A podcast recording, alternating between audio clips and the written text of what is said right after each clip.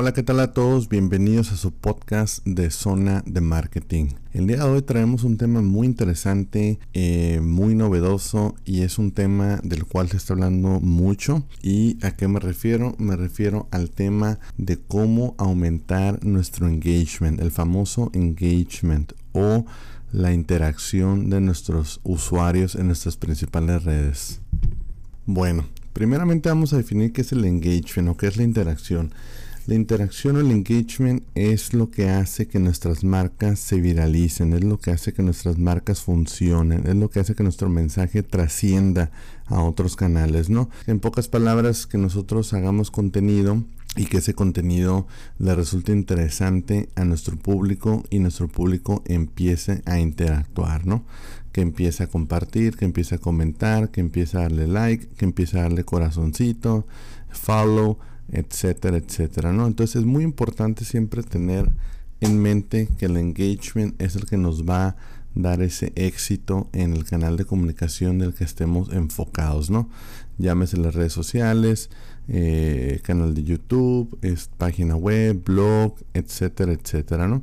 Es por eso que el día de hoy vamos a dar 7 tips de cómo aumentar ese engagement.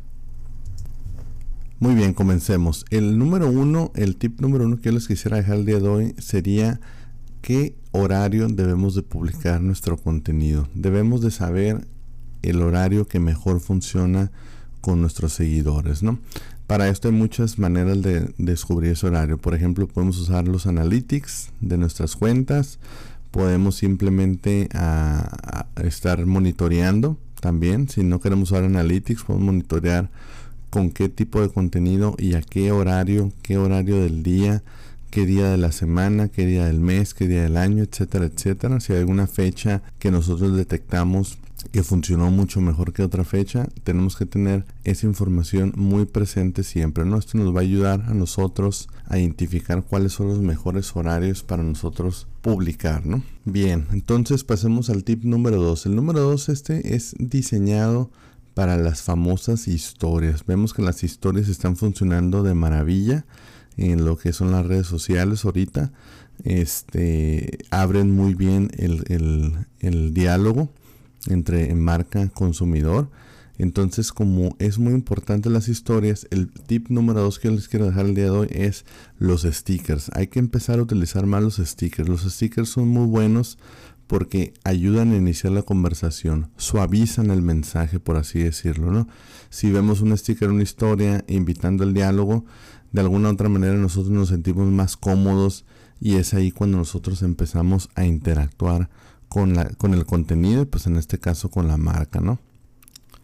Siguiente tip, el número 3, sería los contenidos. Siempre hay que estar eh, atentos a qué contenido está funcionando mejor, pero también no hay que limitarnos. Si hay que probar nuevos contenidos, hay que animarnos. No pasa nada. En, dado caso que no funcione, pues ya sabemos que ese contenido, ese tipo de mensaje no va a funcionar y ya lo podemos evitar en un futuro. Pero siempre hay que probar nuevas cosas. Hay que animarnos a publicar cosas con mensajes un poco distintos, ¿no? Uno nunca sabe, ¿no?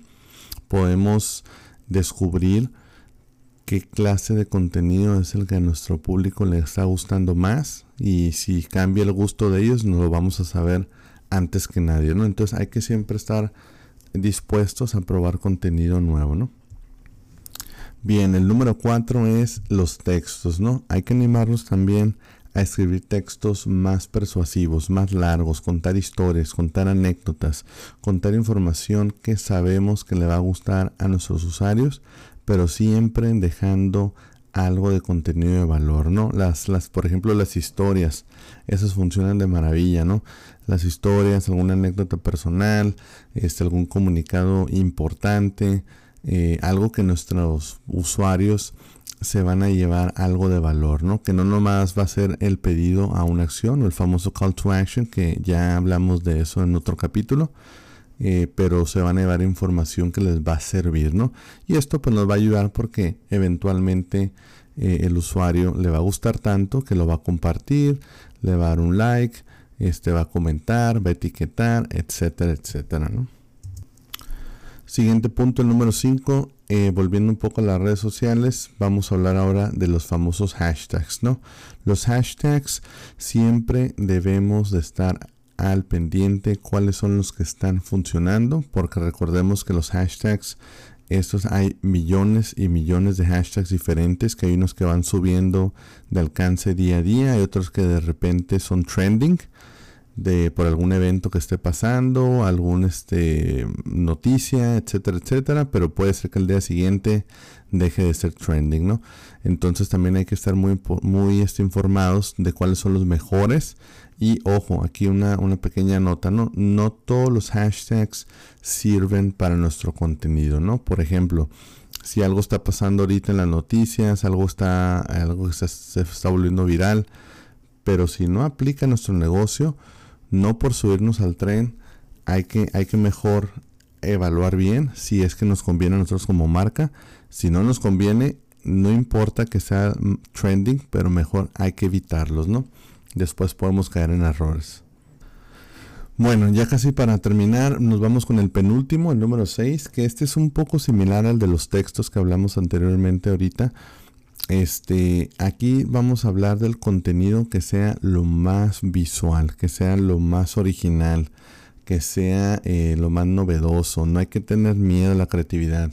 No, no hay que tener miedo a, a ese contenido nuevo, a ese contenido que sea creativo. Siempre eso va a tener muy buena reacción de nuestros usuarios, ¿no? A los usuarios recordemos que están expuestos a miles y miles de, tipos de contenido día a día, ¿no? Y en todos los medios, ¿eh? No nomás en los medios digitales, medios tradicionales, medios impresos, etcétera, etcétera. Entonces, entre nosotros, perdón, entre más creativos seamos nosotros, más oportunidad vamos a tener de que nuestro público, nuestros usuarios, hagan esa interacción, ¿no? Porque les va a llamar la atención, claro, ¿no? Claro está.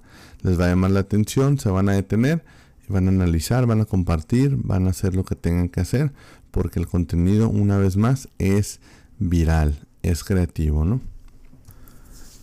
Bueno, y ya por último los dejamos con el, punto número 7, que este lo quise dejar al último porque muchas veces se nos olvida y yo creo que es el, si no es el más importante, por lo menos está en el top 3.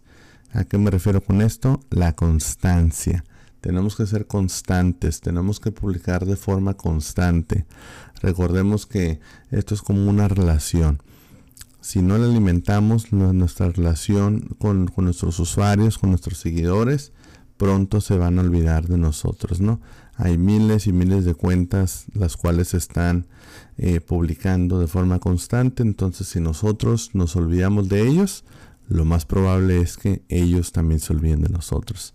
Entonces los invitamos a que sean constantes, ¿no? Y si aplicamos todos los demás consejos y dejamos este último, que es la constancia, muy, muy probable, estoy casi seguro, de que el engagement se va a dar de forma rápida y natural con nuestros usuarios, ¿no?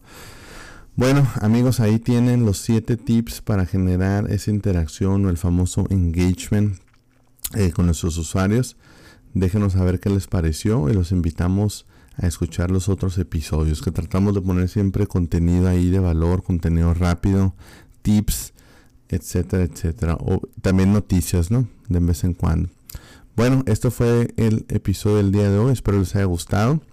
Y déjenos saber ahí en los comentarios qué otro tema les gustaría escuchar. Hasta la próxima. Adiós.